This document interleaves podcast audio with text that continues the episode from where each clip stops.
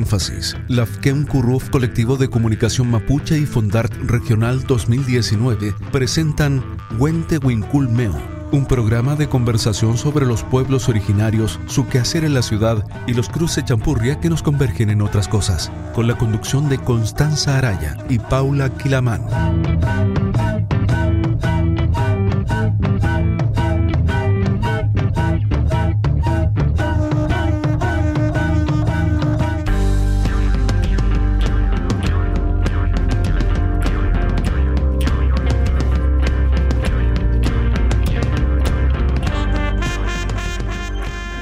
Mari Mari Pulamien, Mari Mari Compuche, Paula Quilaman Piñeniche, Tupachi Zungu, Wente Winkul Meu Piñelu, Radio Énfasis, Meu, Villa Alemana, Meu.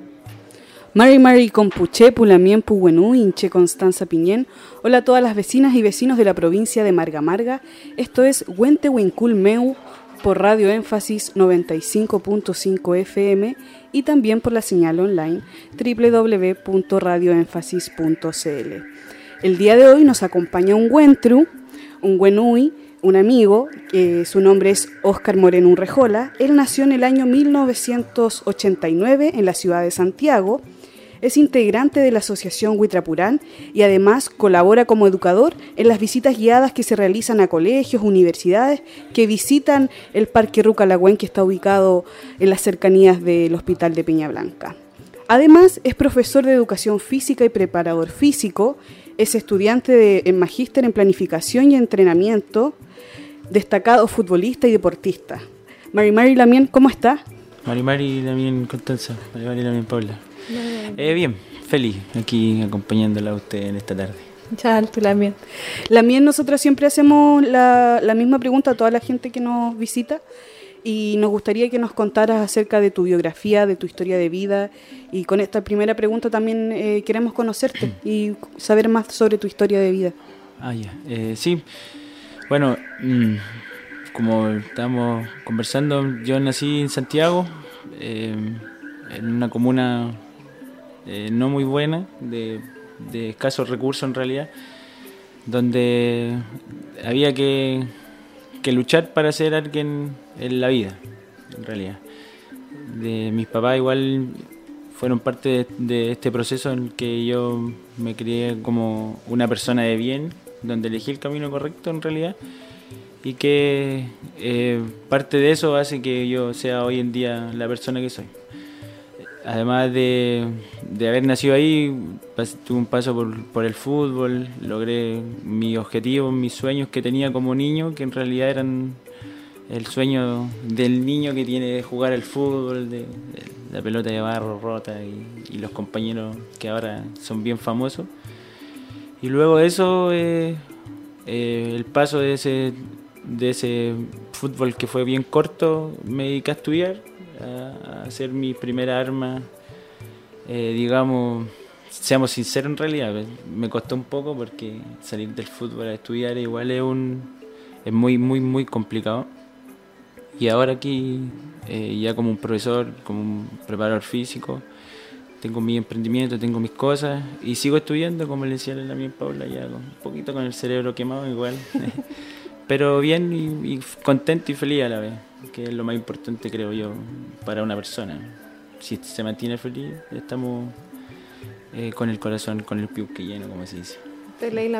Bueno, estábamos conversando nosotros un poco antes fuera de, del, micrófono y quería preguntarte un poco por tu familia, por tu mamá, por tu papá, ¿cierto? Eh, de dónde tú me decías que, que lo mapuche te viene por lado de madre.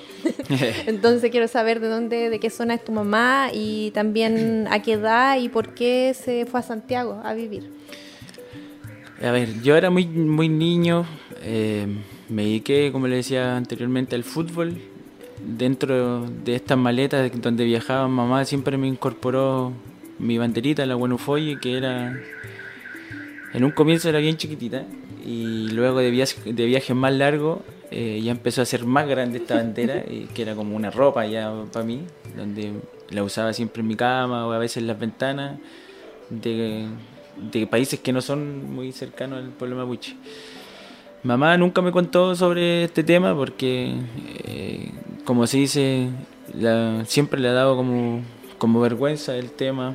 Eh, nunca me, me explicó bien de dónde veníamos y quiénes eran ellos. Ellos son de igual, su familia es de Ñuble, de allá del sur, cerca de Chillán, su, su familia es de allá, sus primos tienen allá, su, y se vino muy pequeñita a Santiago a trabajar por un, por un tema de que su padre eh, tenía una ambición de trabajar dentro del, de Santiago y, y de ahí se generó todo esto de, de de que ella se viniera a Santiago a trabajar y siendo muy pequeñita eh, decidió hacer cosas que de una persona adulta, trabajar en casa, era ama de casa y, nunca se ha avergonzado tampoco de eso, y menos yo. Pero a eso se dedicaba y de ahí empezó a salir como la anécdota de por qué eh, esto de ser mapuche era lo, esencial. Yo, eh, mamá siempre después de jugar me llevaba una ruca que para mí era una casita con, con palito. Cuando era uno chiquitito siempre dice, ah, la casita con palito, qué linda se ve. Pero no, era una ruca, que ahora puedo decir con todas sus palabras y todas sus letras que es una ruca. Donde yo le preguntaba a mamá que por qué eh, estas personas usaban esa, estas cadenitas sin saber, en realidad. Y con el correr de los años, su mamá y, que mi abuela ya que está fallecida, eh, antes de fallecer ella me dijo que teníamos como algo pendiente que decir, que me tenía que contar mi mamá y me lo contó. Y desde ahí que siempre, me, siempre he sido mapuche y lo llevo en la sangre y voy a seguir, y hasta que el día que me muera voy a seguir siendo mapuche, eso no cambia. Pero ya al enterarse que la persona que uno más ama le diga que es mapuche, ya eso es otra sensación, mm. eh, ya es otro sentimiento dentro de, del cuerpo, de, la sangre, del cerebro, en realidad uno ya se empieza a preparar como una persona. Ahora yo ya me creo Wichaf ya, pues ya como el luchador de tomo y lomo de mamá me dice algo y digo, no, a ver, yo mando acá, yo soy, yo soy el que yo soy como el lonco de la casa, algo así. Y, pero soy la guagua, o sea, como es chistoso, tengo dos hermanos mayores que, que para mí son como igual que, que mi papá, porque ellos me criaron mientras mis padres trabajaban que eso agradezco a toda la vida. Y que al final soy yo el que lleva esta cultura porque ella y mi hermano se criaron de otra manera mm. eh, en sus estudios, en sus colegios, en sus trabajos, lo que ellos hacen. Mi hermano es ingeniero y mi otro hermano es actor, entonces como que no pegamos ni juntamos, pero somos bien unidos en eso. Si alguien tiene un problema, estamos siempre a la espalda de él, como lo hace en realidad el pueblo mapuche. Y de eso vivimos y de eso yo voy a morir con mis costumbres y bueno, con sus costumbres. Ya se criaron en eso ya y no lo puedo cambiar. También usted me contaba también que su abuelo se había cambiado el apellido. Sí.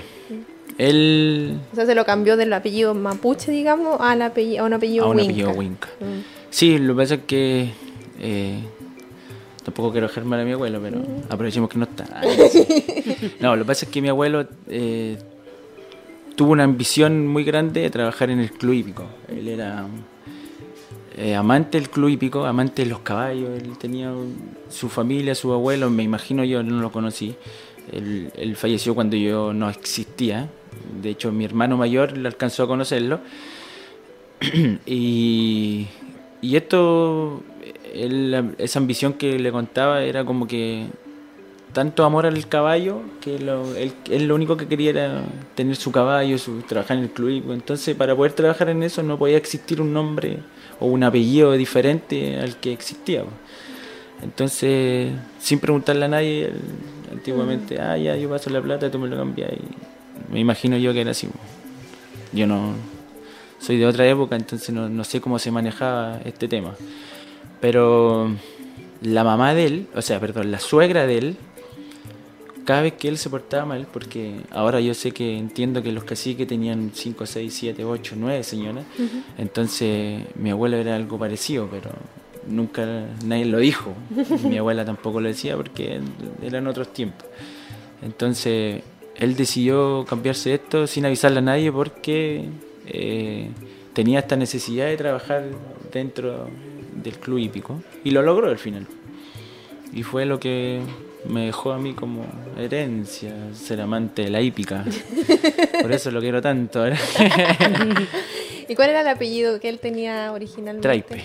Traipe. Y se lo cambió a Urrejola. Sí, a Urrejola. En realidad era, era Trapife, pero para el registro civil era Traipe. Mm, pero se lo cambió a Urrejola, que, que mi madre lo tiene y que mi abuelo tenía. Entonces era, era, como, era como simpático entender cuando mi mamá, eh, no sé, un claro ejemplo del mate, a la hora del té, ellos no tomaban té. Entonces decían, mamá, ¿por qué toma mate? Si yo voy a la casa de mi amigo y toman té, toman leche, toman jugo.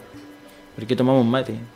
Mm. Y de ahí ella empezó hasta un día a decirme, no, mira, pasa esto, esto, esto. Y fue ahí cuando yo me volví como un detective y empecé a investigar, investigar, investigar y me di cuenta que, que el, pasado era con un macún y un trilonco. Más, que, mm. más que casi que ya no me volví casi que ya, pero me vuelvo casi que me mata. Y actualmente tu mamá, ¿cómo se siente al ver que tú eres alguien que dentro de todas estas generaciones se está reivindicando y no solo a ti mismo, sino también a, toda, a todos tus ancestros? La verdad mi mamá eh, la primera vez que yo me puse un macún, yo le envié una foto por redes sociales a mi, a mi mamá y mi mamá lloró después cuando yo llegué a la casa y decía, oh, mi hijo era igual que tu abuelo. Espero que no sea igual que tu abuelo en personalidad, pero mi hijo eres como se vestía tu abuelo. Y sí, realmente después me mostró una imagen y era como verme a mí dentro de este cuadro eh, muy antigua en, mm. realidad, esas fotos de, abuelos que existen. Entonces, ahora mi mamá siempre siente ese orgullo, siente ese amor. Le digo, mamá, pasa esto, esto. Eh, me siento muy feliz acá, estoy en una comunidad que, que me quieren, tengo una mujer que siempre está conmigo. Y mi comunidad es unida, hacemos esto. Y además que, eh, aparte de esto, estoy como a la par con la, la mía haciendo clases, la, la ruca, entonces cada vez como que estoy más acogido y, eso hace que mi mamá en el fondo se sienta más, más como más enamorada de mí, no lo voy a decir así, de mí que de mi hermano, pero si no me van a matar en la casa, pero, pero se siente más como a gusto de, de, lo que yo le cuento, de sus raíces, que en realidad son sus raíces, como se crió ahí en el campo, del, del pie pelado y todas esas cosas, entonces para ella es un orgullo que yo que yo esté como viviendo las raíces que ella tuvo cuando era niña antes de, salir de, su ciudad natal a trabajar con tan corta edad. La mía yo quería hacerle una pregunta también. Eh, yo sé que usted eh, vivió en una zona un poco complicada de Santiago, ¿cierto? Quería, quiero que nos hable un poco de eso, de cómo es la vida en esos sectores para la gente que de repente no conoce y, también las otras cosas que nos contabas fuera del programa. A ver, igual es, algo complejo igual hablar del tema porque se vienen muchos recuerdos a la cabeza, eh, muchas amistades que al día de hoy ya no existen. Y claro, como usted mencionaba, em, es difícil ser de un, de un barrio malo, ser una persona diferente, porque de partida ya volver al barrio hace que a uno lo miren diferente, porque la envidia, no a mi amigo, ni a la gente conocida, la gente que nunca he saludado, siempre eh, al ver que uno está bien, está tranquilo, que no es de la misma zona, que no viste como ellos, entonces como que causa un poco de impacto, digamos, el ambiente. Eh, ahora, donde vive mi papá, yo pensaba que iba a ser un poco más, más tranquilo porque nos cambiamos de una zona roja a una zona que era verde en este caso y que ahora está ultra roja y ya mm. se puso muy muy mal donde las balaceras, la droga, el, los delitos igual se ha hecho más complejo el, el tema de, de, de la población y esas cosas. Igual es complicado ser alguien diferente. No quiero decir que toda la gente que vive ahí eh, es de la misma, de la misma, del mismo tipo de persona, sino que el que elige otro camino siempre va a ser diferente del resto. sí, tengo dos amigos muy importantes en mi vida que eligieron el mismo camino que yo y otras personas que conozco que, que están trabajando y otras que eligieron el otro, el otro ámbito. Y sí es difícil porque uno nunca sabe lo que se enfrenta. el ser de barrio no quiere decir que siempre vaya a ser malo o vaya a ser pobre. El que quiere surgir surge a su manera y de esa manera yo decidí de, una, de otra manera. El fútbol, estudiar, que igual fue complicado porque tuve que salir de ahí para poder ser lo que ahora en este momento soy. Eso es lo, lo complicado. ¿Te sentiste alguna vez estigmatizado o discriminado por ser de una zona, de un barrio que está estigmatizado, ¿cierto, en Santiago? Sí, muchas veces. Muchas veces. En la universidad, eh, en el quehacer, mm, cuando conocía gente por medio de unas personas conocidas, eh, tenía la posibilidad de hablar con personas y, decía, no, él es de acá, no, este es malo, es malandra, como le dicen. Pero al final terminaban conociéndome y, uno se da cuenta que no éramos lo que ellos pensaban. O sea, si, si lo hablamos, eh, no sé, a calzón quitado, como se dice, ellos pensaban que yo era malo por ser de ahí, pero eh, se llevaban otra impresión al momento de conocerme al hablar. Y eso es, es un paso igual grande para mí como persona en realidad, y para los que posiblemente podrán venir de mi generación, de familiar en realidad. Cuando, bueno, tú, tú, mencionabas, ¿cierto?, que saliste de ahí para jugar, para dedicarte a jugar al fútbol. ¿Cuánto tiempo estuviste jugando el fútbol de forma profesional? De forma profesional estuve muy cortito dentro de acá y tuve la posibilidad de viajar a otros países, que ahí fue como que me, me hice, eh, no el nombre, porque al final me conocen mis amigos, ¿no? Pero tuve la posibilidad de viajar a España, pasé por Alemania, anduve en Brasil y de ahí empecé a conocer otras otras costumbres como China y Tailandia, que fue como uno de los peores pasos que tuve fue China porque no entendía nada. Y porque mantienen un, un, límite eh, de tiempo para, para dormir y para... Son muy cuadrados y eso me complicaba un poco, soy un poco desordenado en realidad. Y ya que a las 10 de la noche todo durmiendo, ya eso no lo tolero. Eso ya para mí era... Pero eh, igual el paso fue grande, me mantuve harto tiempo fuera del país y que después llegué acá a, a ver otra posibilidad en otro club y que ese club no me diera lo que yo pedía para poder seguir jugando, no como no, no económico, sino que estabilidad de como persona, mm. vivir bien, comer bien, no me lo dio y, y, ahí decidí empezar a estudiar. Fue como que yo no sufrí tanto, o sea, el, el, el, trasfondo de esto, mi mamá sí lo sufrió, porque mi mamá era como mi fan número uno, decir, ¿cómo voy a dejar el fútbol si he logrado tantas cosas? entrenar con personas que ahora son mundialmente conocidas, compañeros de equipo que son muy conocidos, que juegan en la selección actualmente. Entonces, es dar un paso igual importante dentro de. Entonces, esto es al revés. Mi papá siempre dice, no, juega todo el fútbol. No, mi papá decía, estudia, estudia, que es lo único que te podemos dejar como herencia en realidad. No, papá, yo quiero jugar al fútbol. Y mamá por abajo en la mesa, juega al fútbol, juega al fútbol, juega al fútbol. Entonces cuando yo le dije a mamá, no, voy a estudiar, mi papá era el más feliz, mi mamá decía, pero ¿cómo es la cuestión? Entonces de ahí, ahora ya dice nada, tú ya, estudiaste ya. El profesor, tu carnet dice profesor, por lo menos tu carnet lo dice. Entonces igual le fue fuerte para mí, no, no, le, no le miento el decir, dejé de jugar al fútbol para ser un profesor que nunca tampoco lo pensé que lo iba a hacer. O sea, tengo mi, mis profesores de, de lo poco y nada que fui al colegio, la básica, que son muy importantes como pilares, y otros profesores de, de equipo como, como los que me entrenaban, que también son como, como ejemplos a seguir para mí. Y eso es que me motivó a ser ahora un profesor. De ver cómo me cansaban entrenando, ahora yo soy cambia los roles. Es lo entretenido. ¿Y a qué te dedicas actualmente a nivel profesional? Actualmente tengo, eh, logré junto a mi pareja hacer una, una, una empresa, una pyme de entrenamiento funcional. Eh, entreno personas, tengo personalizado. Eh, enseño un poco de Mapungun. Hace poco estaba trabajando en una universidad enseñando un poco de Mapungun básico.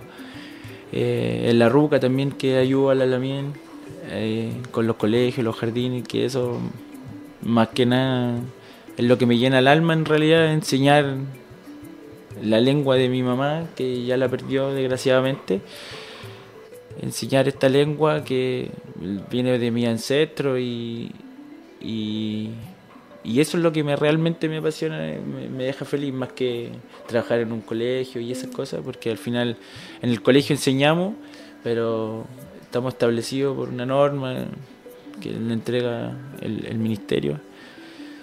Y no quiere decir que yo no enseñaba buen tampoco, sino que apellido que veía se lo traducía a este alumno y, siempre entregando algo de mi cultura a los alumnos.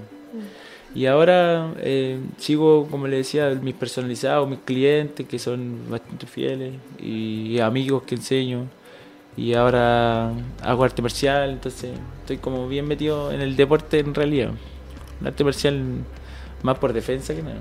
Eso es lo entretenido ahí. Oye, y has mencionado varias veces a, tu Poyen, a tu amada, a María José. Y también parte de tu historia de vida, María José, es súper importante, porque ella también, ustedes llevan mucho tiempo. Eh, entonces, como cuéntanos también lo bonito de su relación, que ella también es, es mapuche, es presidenta de Huitrapurán, de esta asociación. Su mamá, Gabriela, es una figura también importante que está constantemente cuidando la ruca, preocupándose, colaborando con el tema de, de la Lahuentuchef y.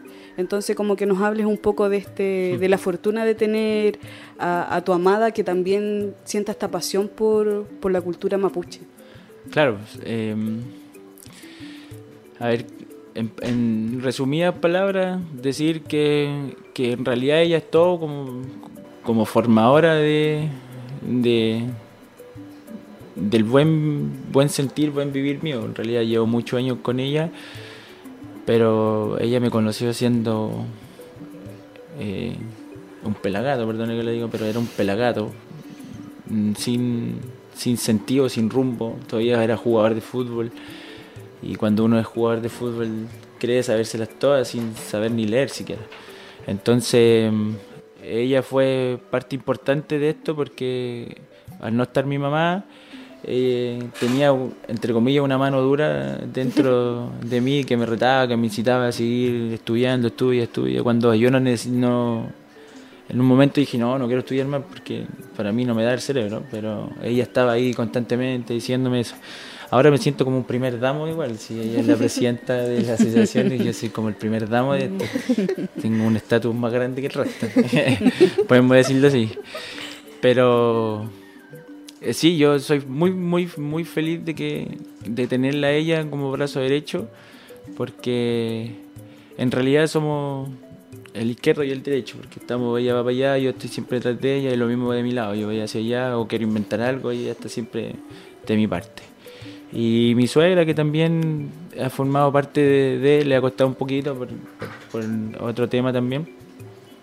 Pero sí, ella también ha sido como importante dentro de, nosotros porque eh, ha sido pilar para ella, porque es su mamá, y pilar para mí porque en realidad uno llega acá solo, solo y acá conoce a la gente, conocí a ella, eh, y desde ahí vamos como inervando, como lo hace la Lamien Paula en realidad, con sus telares haciendo. Nosotros estelamos nuestra, nuestra vida y nuestra historia a la par, que en realidad que ha sido bastante complicado porque yo eh, soy de otra ciudad, vengo de otras costumbres, tengo otra vivencia, vivencia que quizá ella no la tuvo, que nos hace ser más fuerte y más sólido como pareja y como como cultura en realidad, porque ya estando en una casa donde estamos los tres viviendo la misma cultura, donde vamos a una ruca a comer, llevamos a nuestro ceu, y entonces, y, compartimos con la mía, entonces esto se hace ya como familia, ya más que nada,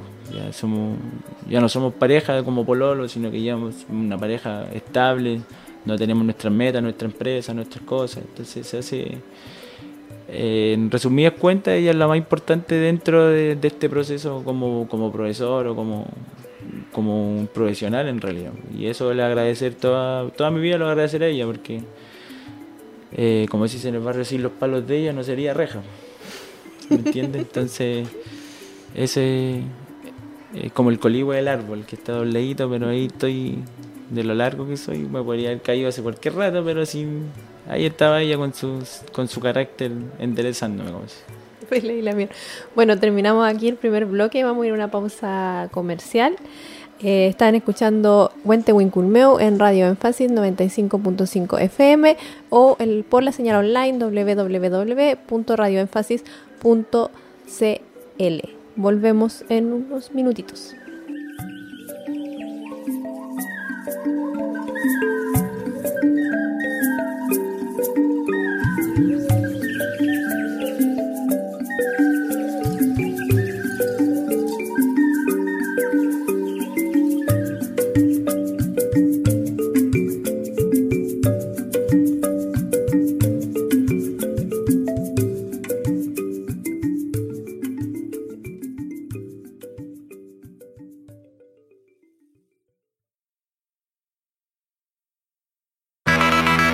Solo en la transmisión en vivo del programa aparecerá la publicidad comercial. A continuación, la segunda parte del capítulo.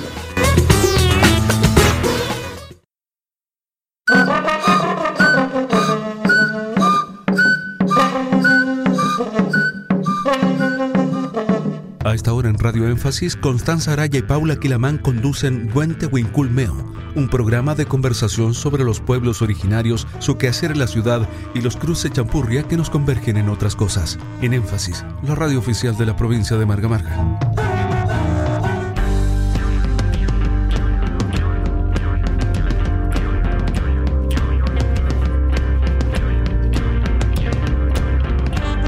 De vuelta en Huente Culmeo. Estamos conversando con Oscar Moreno Urrejola aquí en el www radioénfasis.cl o por el 95.5 FM. Bueno, eh, Oscar, te queríamos eh, preguntar y seguir profundizando acerca de de esta labor que tú haces como colaborador en la Ruca Lagüen, donde también aportas y tú nos contabas en el bloque anterior de que te llena el corazón eh, trabajar con, niños, con, gente eh, en estas visitas guiadas que se hace en el Parque Ruca Lagüen, donde la gente va a conocer eh, este espacio, aprender más de la cultura, de la lengua.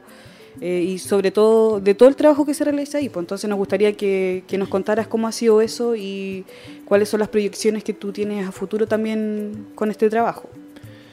Sí, o sea, eh, como usted mencionaba, el tema de, que a uno lo deja feliz esto, eh, si hay algo que llena más el alma que, enseñar, para mí, y hablo por mí, es lo que siempre he buscado. Si uno lee algo, siempre quiere, leer, quiere enseñarlo, de cualquier cosa que sea, siempre a mis amigos siempre le enseñaba, no sé, cosas que escuchaba o leía. Eh, a ellos siempre le, hacía eh, como hincapié, decir, tienes que hacer esto. Entonces, siempre fue como la enseñanza parte de mí sin siquiera ser alguien como un profesor. Entonces, que ahora ve la, la posibilidad, la, la bien Graciela, que ella es la educadora de la RUCA, que, que eternamente agradecido porque ella me ha brindado este espacio de, poder trabajar codo a codo o poder sé que no voy a suplirla a ella porque ella lleva años en esto pero sí aprender de ella siempre fui como, como el llaverito que tenía ella decía ay que ella habla esto yo también tengo que hacerlo pero no a su manera. Entonces ahora que podemos enseñar esto dentro de la ruca que puedo ayudar a la, a la, a mien y hacer eh, mis clases a mi manera a los niños igual para mí es, muy muy eh, gratificante como persona y como, como un mapuche que ahora soy adulto y puedo decir que soy mapuche en realidad. Como un, como un verdadero mapuche enseñando nuestras raíces a niños que en realidad eh, a veces muchas veces no conocen de lo que, que quiénes somos o, o quiénes viven podemos contar miles de anécdotas como que llegan los niños a la ruca y decir, ¿por qué estoy disfrazado? Entonces, mm. ya el momento de enseñar eso, ya, ya es una parte de que estamos llenando, enseñando algo que ellos no, conocían. Y eso es, gratificante para mí como persona. ¿Dirías que hay una, una falencia en ese sentido en la educación formal? Eh, en no enseñar, digamos, esta, estas cosas, en dejarlas así como a la deriva. Claro. Mm. Sí, o sea, si lo llevamos al colegio, eh, son muy pocos los niños que conocen el tema mapuche, el tema indumentaria, porque lo para ellos es el disfraz, ah, estás disfrazado de mapuche, comillas, disfrazado. Entonces decir, no, esto no es un disfraz, es un atuendo. Así nosotros, esta es nuestra vestimenta, de esto estamos hechos, de esto está diseñado, eh, tal persona lo, lo, lo hizo, lo diseñó. Entonces, para ellos, enseñar esa parte para mí es fundamental, para mí. Y si el día de mañana tengo que enseñárselo a otros colegas, que lo he hecho en realidad, y que día a día ahora también me preguntan otros colegas de otros colegios cómo poder hacerlo, cómo hacer. Eh, igual es fundamental.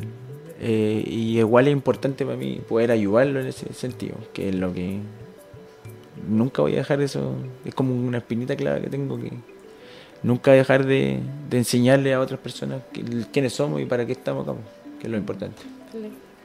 Vamos a hacer una pequeña pausa musical, vamos a escuchar la canción América Sí de la cantante Evelyn Cornejo y regresamos aquí en Huente.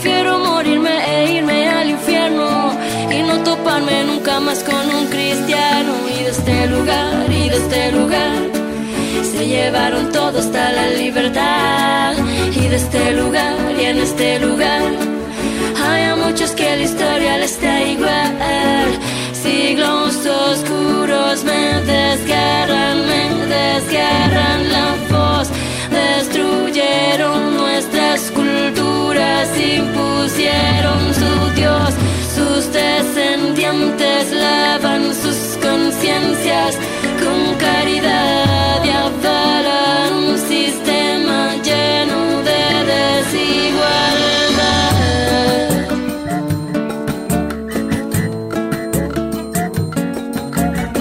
Indios mestizos, ambos negros y mulatos, seguimos todos fuera del sistema.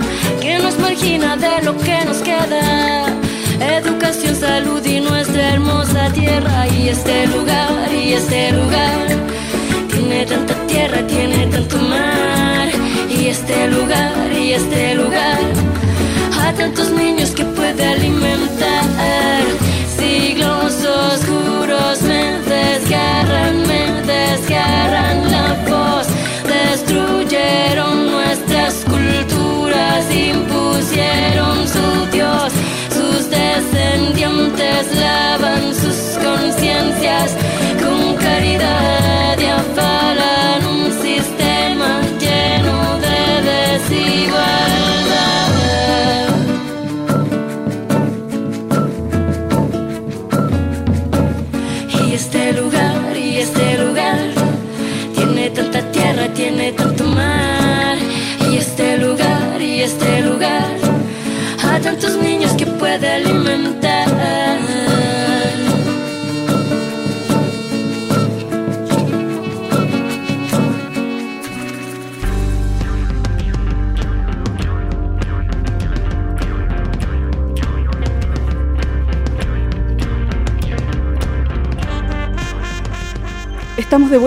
escuchábamos la canción América Sí de la cantante Evelyn Cornejo. Y como ayer fue 12 de octubre, queremos preguntarle a Oscar em, acerca de, cuál es el futuro que espera, porque generalmente cuando eh, llega esta fecha siempre hablamos, y que sí es así, de los 500 años de colonización y que invadieron los pueblos, pero también es importante ir más allá. Ya sabemos que nos invadieron y creo que eso también ha ido cambiando un poco en en la memoria colectiva de la sociedad, de que ya son conscientes de decir no fue un descubrimiento, sino una invasión, pero llevándolo a tu lado, a tu profesión, eh, ¿cómo crees que puede ser este futuro o cómo tú con tus herramientas te gustaría eh, poder cambiar eh, o aprender más acerca de, de las antiguas deportes que se hacían? ¿Tú tienes pensado junto con María José o personalmente tú seguir revitalizando los deportes, el palín y tantos otros deportes, el loncotún, no sé? Cuéntanos sobre eso, como esas ganas que, que tú siempre nos comentas de, de querer hacer cosas. Claro, em, hacer esto de igual es complejo porque la, mayoría de la gente ah, tienen el palín y tienen el palín y tienen el palín. Sí, para ellos son tres puntos. Ah, el palín, el palín y la chueca que ellos le llaman. Claro. claro. Y entonces, igual es complejo porque uno tiene que interiorizarse en el tema.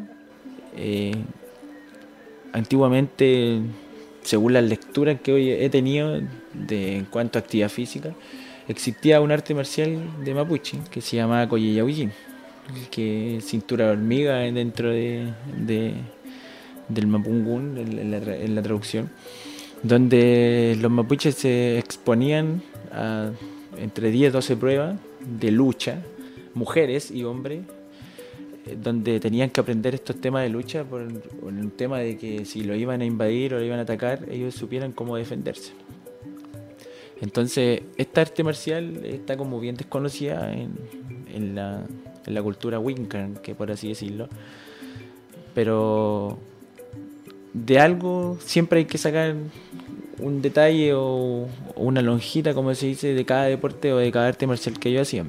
Entonces, a mi parecer, y desde mi punto de vista, yo trato de, en lo que hago cotidiano de ejercicio y esas cosas, siempre estar metiendo algo de, del mapuche, siempre estar haciendo algo relacionado a lo que ellos hacían, porque como eran tantas pruebas, me sirven como ejercicio, o sea, no puedo hacer, tenían una prueba donde las mujeres se tiraban el pelo entre ellas y la que caía primero al suelo la que perdía, o sea, no puedo hacer eso con mis alumnos, me matarían.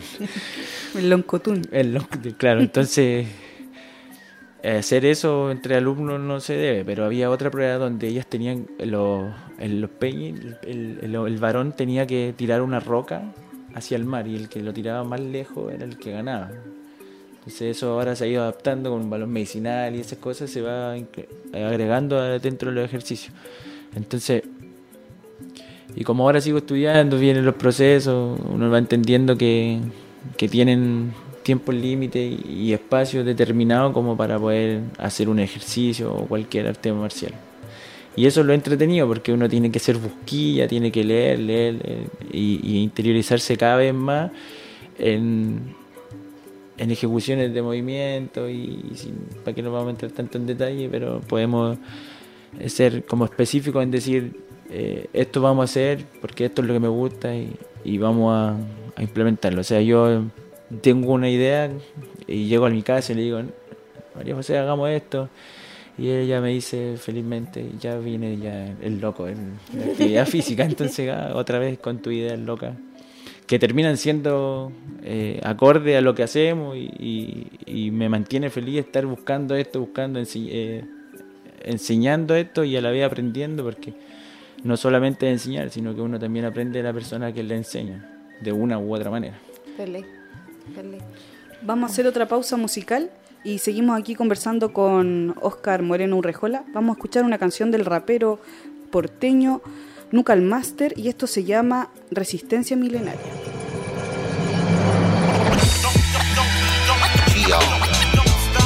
Este es Master, representando el pueblo mapuche. venceremos hasta la muerte.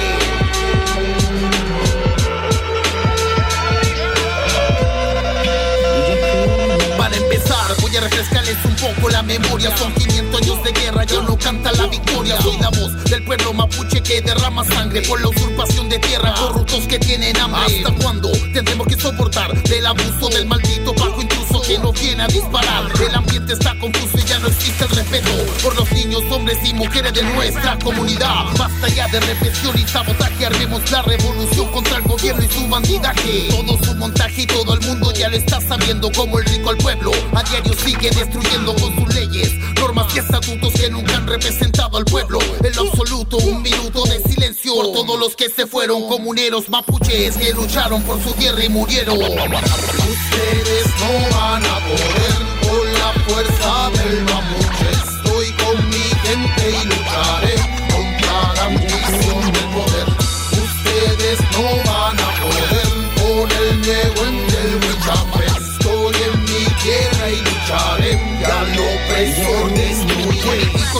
Jueces Paco, mercenarios, matar no es necesario. Nuestro pueblo originario, milenario, sanguinario. Continúa la araucanía, violencia descomunal en manos de la oligarquía. Tiranías hoy en día, permanece el engaño. Las empresas forestales solo más hacen daño. Nuestra tierra seguimos siendo ignorados, pisoteados por este ambicioso y decadente gobierno de Estado. Opresor capitalista, eres tú el terrorista, el que reprime a nuestro pueblo que se mantiene activista.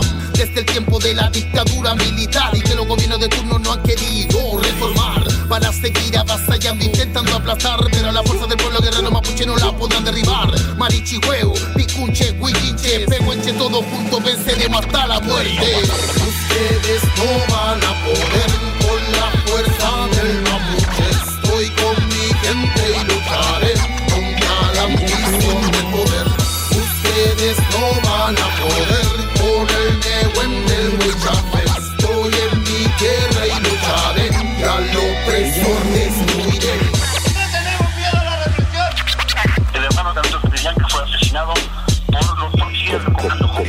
おこ。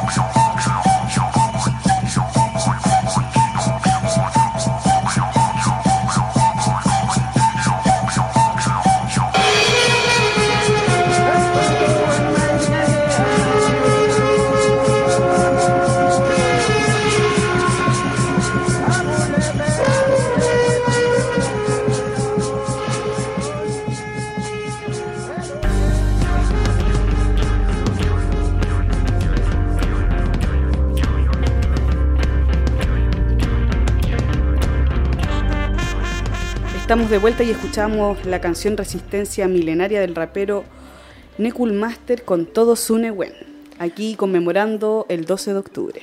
Eh, ya, la última pregunta porque ya estamos terminando. queda poquito, se hizo cortito. Eh, en realidad no es una pregunta, sino que es porque, bueno, tú dices que haces entrenamiento funcional, entonces la gente que pueda estar interesada en contratarte. Y aquí que es de- donde sale de- la moneda. Da, da lo- da lo- da los datos, eh, da dón- dónde está, dónde, dónde hacer el entrenamiento, cómo se pueden acercar, todos esos datos para ver si alguna persona quiere ahí ponerse en forma contigo, te puedan contactar. A ver, los lunes estoy eh, en esto del, ar- de- del entrenamiento funcional.